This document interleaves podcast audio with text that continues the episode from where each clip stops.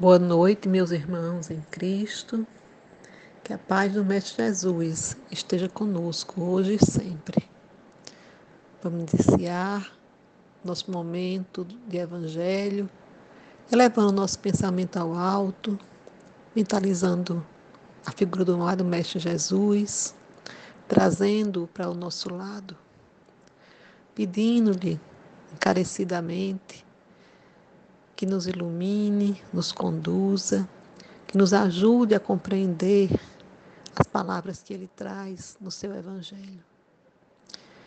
Pedimos aos espíritos de luz, aos espíritos mentores da casa, aos nossos anjos guardiões, que eles possam estar conosco nesse momento, iluminando as nossas mentes e os nossos corações, para que cada um se torne mais receptivo às palavras, ora pronunciadas. Obrigado, Senhor, por essa oportunidade. E eu te peço, Pai amado, eu te suplico que estenda tuas mãos protetoras sobre a cabeça de cada um de nós, sobre a cabeça dos nossos familiares, dando-lhes proteção e saúde. Que o Mestre Jesus esteja conosco durante a realização desse Evangelho no lar. E para entrarmos em comunhão com o nosso querido Deus, vamos rezar a oração que o Senhor nos ensinou. Pai nosso que estás no céu, santificado seja o vosso nome, venha a nós o vosso reino. Seja feita a vossa vontade, assim na terra como no céu. O pão nosso de cada dia dai-nos hoje. Perdoai nossas ofensas, assim como nós perdoamos a quem nos tem ofendido. E não nos deixeis cair em novas e terríveis tentações, mas livrai-nos de todos os males, ó Pai, e dai-nos a vossa paz. Pois vosso é o poder, o reino, a glória e a misericórdia para todos sempre. Ontem nós estivemos conversando sobre o capítulo 16 né? e hoje estamos quase no, no final já do livro do Evangelho e vamos conversar sobre o capítulo 17. O título do capítulo 17, conforme vocês sabem, é Sede Perfeitos. E aí, é, Allan Kardec traz para nós uma reflexão, um texto de Mateus, capítulo 5, versículo 44 a 48, onde diz: Amai os vossos inimigos, fazei o bem aos que vos odeiam e orai pelos que vos perseguem e caluniam. Porque se somente amardes os que vos amam, que recompensa tereis disso? Não fazem assim também os publicanos? Se unicamente saudardes os vossos irmãos, que fazeis com isso mais do que os outros, não fazem o mesmo os pagãos?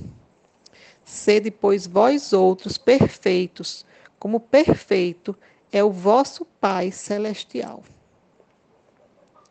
Essa última frase, nós vamos nos deter a ela com alguns comentários. Sede, pois, vós outros perfeitos, como perfeito é o vosso Pai celestial. No livro dos Espíritos, pergunta 10, Allan Kardec indaga: É possível a criatura humana penetrar a natureza íntima de Deus? Vejam bem que ele não diz se é possível a Jesus Cristo penetrar a natureza íntima de Deus, ou se é possível aos anjos penetrar a natureza íntima de Deus. Ele diz a criatura humana, a nós. E o Espírito de Verdade, bem enfaticamente, responde: não. Falta-lhe para isso um sentido. E cabe então aqui uma reflexão. Que sentido é esse que nos falta para que possamos compreender a natureza íntima de Deus? creio que apenas quando nos aperfeiçoarmos é que poderemos, todos nós, compreender a natureza íntima de Deus. Porque nós não sabemos quais são esses sentidos que necessitamos para compreender Deus, para compreender a natureza íntima de Deus. Mas com certeza, à medida que vamos nos aperfeiçoando, vamos chegando mais perto né, de compreender a natureza íntima de Deus. Dizem alguns estudiosos que apenas quando estivermos longe da matéria poderemos ter condições de ver e compreender Deus. Quando ele diz longe da matéria, seria como espírito puro, como espírito desmaterializado. E esse ver, né, poderíamos ver e compreender Deus, seria o quê? Nós poderíamos ver Deus e, e esse ver passaria pela questão do que me chega de informação, o que, que eu tenho de informação, o que, que eu estou vendo. E compreender o que geram em mim as informações. Então, eu vi Deus, né? É, eu tive informações sobre Deus. E o que eu fiz com essas informações? Que mudanças, que transformações elas trouxeram na minha vida? É muito interessante quando nós vamos para nova, voltamos novamente a pensar nisso, nós estamos num planeta de provas e expiações. Nós somos espíritos muito imperfeitos ainda. Então, nossa condição atual de ver Deus, de compreender Deus, de entrar é, de penetrar na natureza íntima de Deus, ela é para nós ainda algo, vamos dizer assim, impossível nesse momento, por conta das nossas imperfeições. Então, para que a gente possa se aproximar de Deus, compreendê-lo, vê-lo, é preciso que a gente faça a nossa reforma íntima, é preciso que a gente esteja sempre em busca de conexão com Deus através dos caminhos que Jesus nos ensinou. Voltando ao Evangelho, novamente eu friso a frase: sede vós outros perfeitos, como perfeito é o vosso Pai Celestial. É bem interessante que Jesus, quando ele é, fala de Deus, se refere ao Criador, ele sempre usa três pronomes diferentes, ele sempre se refere de três formas diferentes. Ele sempre diz: meu Pai, vosso Pai e nosso Pai, fazendo como se fosse uma distinção aí. Creio que quando ele diz meu Pai, é, é com todas as informações e com tudo que ele vê e compreende de Deus. Quando ele diz vosso Pai, somos nós que vamos, com a nossa compreensão, com o que pouco temos, imaginar o que é Deus. E nosso Pai é quando há uma mistura, né? Há uma, uma, as duas visão, visões se misturam. Tanto é que no Pai Nosso diz Pai Nosso porque vai ser é, a visão de Jesus, né, do Pai dele e a nossa visão do nosso Pai. Não sei se me fiz entender, mas eu queria deixar claro essa questão é, de, dessas três configurações que Jesus dá a Deus: meu Pai, vosso Pai e nosso Pai. Em João 20, 17, quando Jesus é, sai do sepulcro e encontra Madalena, ele diz, ele reafirma essa questão e diz assim: Vai dizer aos meus discípulos que estou voltando para meu Deus, vosso Deus, meu Pai, vosso Pai. Veja como ele enfatiza essa questão de, de situações diferentes no que se refere à compreensão de Deus. É? Então, é importantíssimo que a gente reflita sobre isso. E aí, é, iniciando a nossa reflexão sobre o capítulo 17, Sede Perfeitos, onde eu já li a, a parte bíblica, né? É, a gente pode pensar o seguinte: como nós poderemos ser perfeitos? E aí, essa questão que Jesus nos traz, onde ele é, coloca Deus em três momentos diferentes, como Pai, meu Pai, Pai dele, vosso Pai, o nosso Pai, e o Pai Nosso, né? que é, são ambos. Ele nos permite, então, é, pensar que essa frase, sede perfeitos, como perfeito é o vosso Pai Celestial, né? nós poderemos atingir essa perfeição.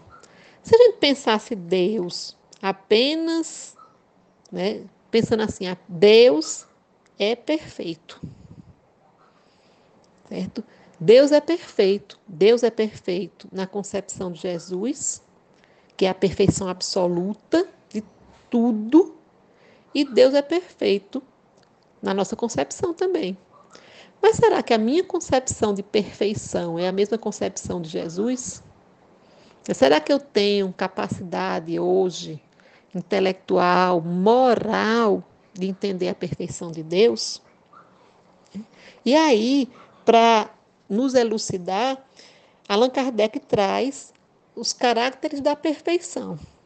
Né? Ou seja, quais são os caracteres que diriam isso é perfeito, aquilo é perfeito, este espírito é perfeito. E no primeiro tópico, ele coloca: amai os inimigos. Quão difícil é isso? Amar os inimigos. Amar aqueles que querem o nosso mal. E Jesus na cruz disse: Pai, perdoai-os, eles não sabem o que fazem. Aquele que estava ferindo, que era por ser considerado um inimigo, ele pedia que, que nosso Deus perdoasse. Ele diz: fazer o bem a quem vos odeiam. Fazer o bem àquela pessoa que nos odeia, que quer o nosso mal. Outra grande, outro grande desafio. Né? um grande desafio. Orar pelo que, pelos que nos caluniam e perseguem. Né? Também um exercício de maturidade espiritual e moral que a grande maioria de nós ainda não tem em sua plenitude. Então, quando é, nós pensamos nesses caracteres da perfeição, só esses três que eu estou citando aqui, eu me coloco como muito distante de atingi-los. Né? Eu ainda não tenho maturidade suficiente espiritualmente e moralmente para atingir esses três caracteres. Então a gente começa a pensar né, é, que ser perfeito é inacessível? Não, é acessível. Senão Jesus não teria dito. Agora, nós precisamos é, iniciar um caminho onde nós possamos, ao longo das nossas encarnações, aprimorar o nosso espírito, fazer nossa reforma íntima. E qual é a melhor forma, ou um primeiro caminho, vamos dizer assim, para que isso comece? É ser bom ser bom. E aí chega então a parte que é a principal, vamos dizer assim, dessa nossa conversa, que é conversar sobre o homem de bem. E quem é esse homem de bem? Quero começar a conversar sobre o homem de bem lembrando a música de Roberto Carlos, que foi feita para Chico Xavier, onde eu vou ler aqui um, um pedacinho dela. Se eu fosse Eliane e Erisvaldo, eu ia cantar, mas como eu não sou, eu vou ler. E diz: Ele é um mensageiro da alegria e jamais da dor.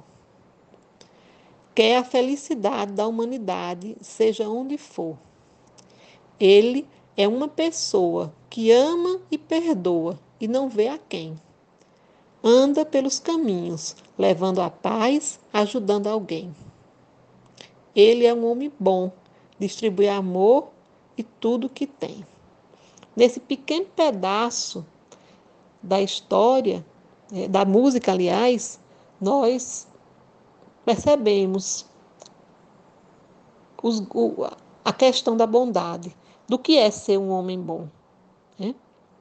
Hoje, o que mais nós ouvimos é que as pessoas se queixam de que não vale a pena serem boas, que estão desistindo de serem boas, que o bom parece não trazer benefícios, nenhum resultado.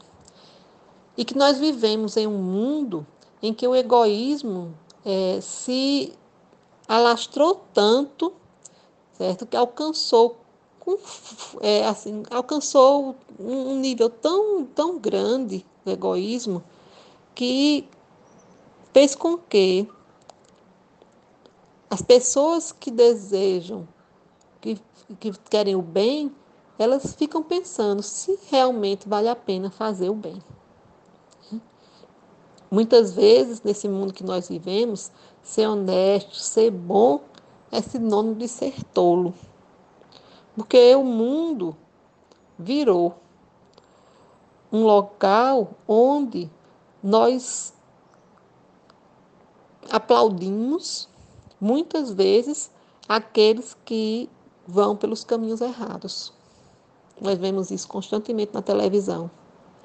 Nós vemos constantemente isso na, na, na idolatria que algumas pessoas têm a determinados artistas, a determinados grupos, a determinadas pessoas que não têm na, no, na sua vida cotidiana ou no seu, na, sua, na forma como se mostra ao público um comportamento de um homem bom. Né? Eu lembro agora de uma história que é a história de um, de um monge, né? um monge da zen budista, e que ele falava é, da questão da, da nossa natureza. Né? Allan Kardec, Chico Xavier, eles diziam que nós nascemos para sermos bons. Né? É da nossa natureza ser bom. E aí ele traz uma história desse monge que diz assim: o monge estava passeando com um discípulo para um jardim muito bonito. E nesse jardim corria um riachinho. E ele viu nesse riachinho um escorpião se afogando. E aí o que, é que o monge fez? Ele pegou uma vara, colocou no escorpião, o escorpião subiu a vara e ele trouxe para a margem. E quando foi ajudar o escorpião a descer, o escorpião o picou. O discípulo, vendo isso, disse: Mas, mestre, por que o senhor fez uma coisa dessa? Não sabia que ele poderia picar? E o monge responde: É da natureza do escorpião picar. E, e você não sabe que é da minha natureza ser bom? Então a bondade está na nossa essência. Fomos talhados para ela. É da natureza humana ser bom. E aí, se a gente não é bom, se como espíritos imortais, filhos de Deus, não conseguimos nós não vamos conseguir viver se não formos bons. Se não perdoarmos os outros, nós terminamos adoecendo, porque aquela aquela mágoa, ela machuca tanto nosso coração que a gente adoece. Se não exercemos a bondade, né, se nós não somos bons com outras pessoas, nós terminamos é, vivenciando tédio. Se não formos fraternos, nós terminamos morrendo de solidão. Então, a nossa, nosso espírito, a nossa natureza é de ser bom. Certo? Deus é bom o tempo inteiro. A bondade é a única coisa que permanece para sempre. Felicidade não é o acúmulo de, de, a felicidade não se acumula. Felicidade é o que compartilhamos. Eu, posso, eu não posso acumular felicidade, mas eu posso partilhar a felicidade. Que adianta, pensando dessa forma, ter um banquete, uma mesa posta com tudo, os mais variados pratos, e não ter com quem compartilhar? Então, a nossa natureza de ser bom, porque sendo bom, nós podemos é, auxiliar as outras pessoas. Voltando ao Evangelho, na, Kardec fala sobre o homem de bem e diz o seguinte: o verdadeiro homem de bem é o que cumpre a lei de justiça, de amor, de caridade, na sua maior pureza. É aquele que deposita em Deus sua fé a fé na sua bondade, na sua justiça, na sua sabedoria.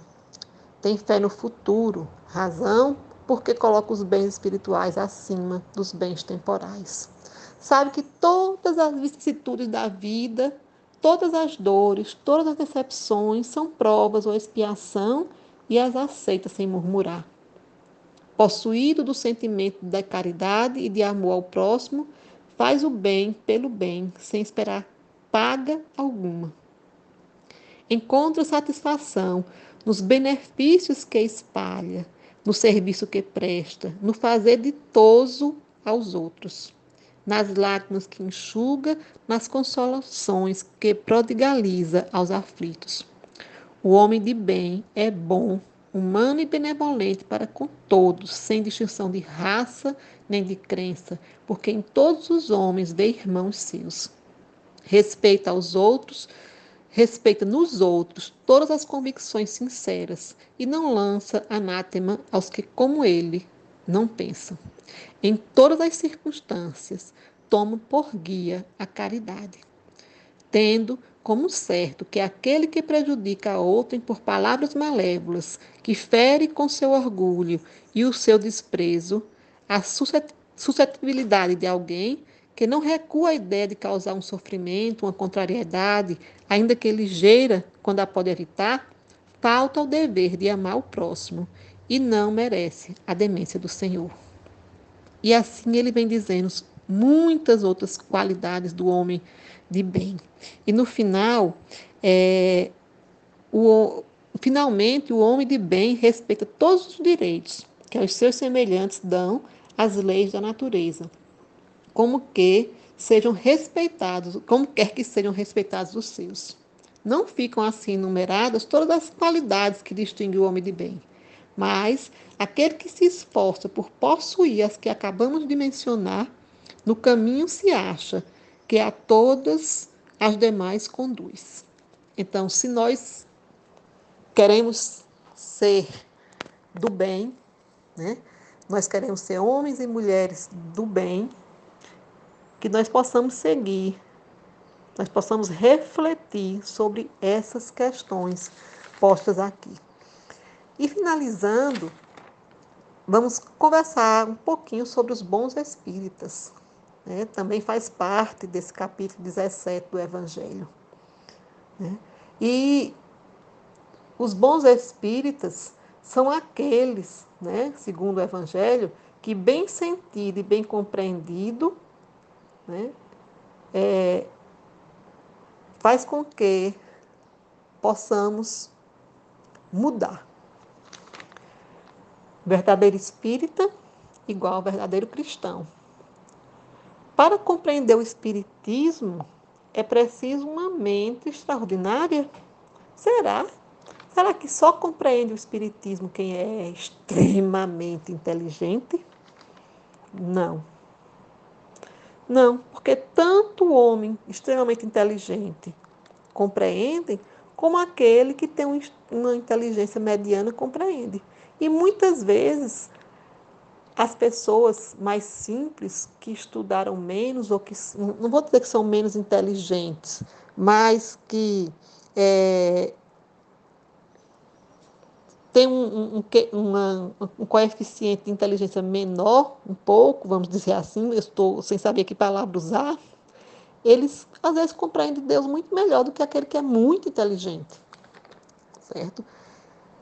Então, em alguns de nós, o laço da matéria ainda é muito forte. E para a gente compreender o Espiritismo, a gente precisa compreender que o que interessa não são os bens materiais, mas os bens espirituais. Então, o apego aos bens materiais pode ser um grande empecilho para a compreensão do Espiritismo. Então, como nós seremos bons espíritas se nós não compreendemos o Espiritismo?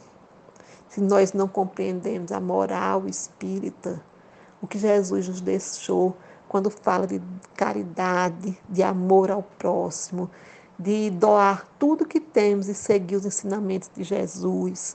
Então, o espírita verdadeiro, o espírita sincero, se acha num grau superior de adentamento moral. Certo? A gente vê Chico Xavier. Para que melhor exemplo do que Chico Xavier aqui conosco há pouco tempo? Ele era um verdadeiro espírita, porque ele já tinha compreendido muitas, ele já tinha angariado muitas dessas qualidades do homem de bem. Então, que Deus, nosso Pai de bondade e de justiça, ele possa nos auxiliar na busca pelo caminho que nos leva à perfeição como nós compreendemos que Ele possa ampliar os nossos horizontes, que Ele possa nos ajudar a evoluir. E assim poderemos ampliar os nossos horizontes. Que Ele possa nos auxiliar a desenvolver a bondade nas provações dessa vida, que a gente possa refletir e encontrar o caminho do bem, o caminho do auxílio, o caminho da caridade, o caminho da fraternidade. E assim nós encerramos esse evangelho, pedindo a Deus que cada um possa refletir, cada um possa pensar sobre o ser perfeito, o ser bom, o buscar a Deus acima de tudo.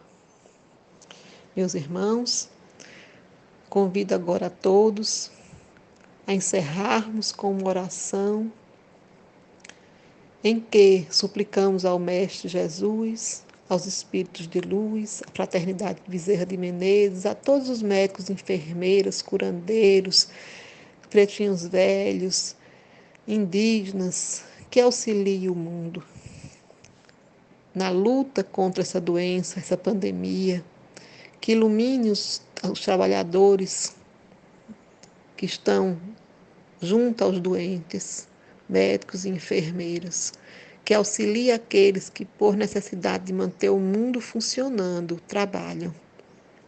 Que auxilie os cientistas, Senhor, para que eles encontrem a, a cura, a vacina, o remédio.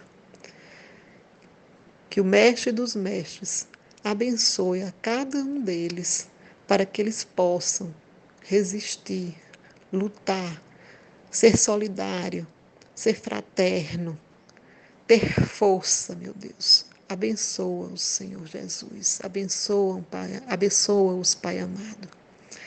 E te pedimos, Pai, uma bênção especial sobre a nossa casa, Jerônimo Mendonça, sobre todos os seus trabalhadores e suas famílias, em forma de luz, de amor e de saúde. Que Jesus esteja conosco hoje e sempre. Pai nosso que estais no céu, santificado seja o vosso nome. Venha a nós o vosso reino, seja feita a vossa vontade, assim na terra como no céu. O pão nosso de cada dia nos dai hoje. Perdoe nossas ofensas, assim como nós perdoamos a quem nos tem ofendido. Não nos deixeis cair em novas e terríveis tentações, mas livrai-nos de todos os males, ó Pai, e dai-nos a vossa paz, pois vosso é o reino, o poder, a glória e a misericórdia para todos sempre. Obrigado, meus irmãos, e uma boa noite.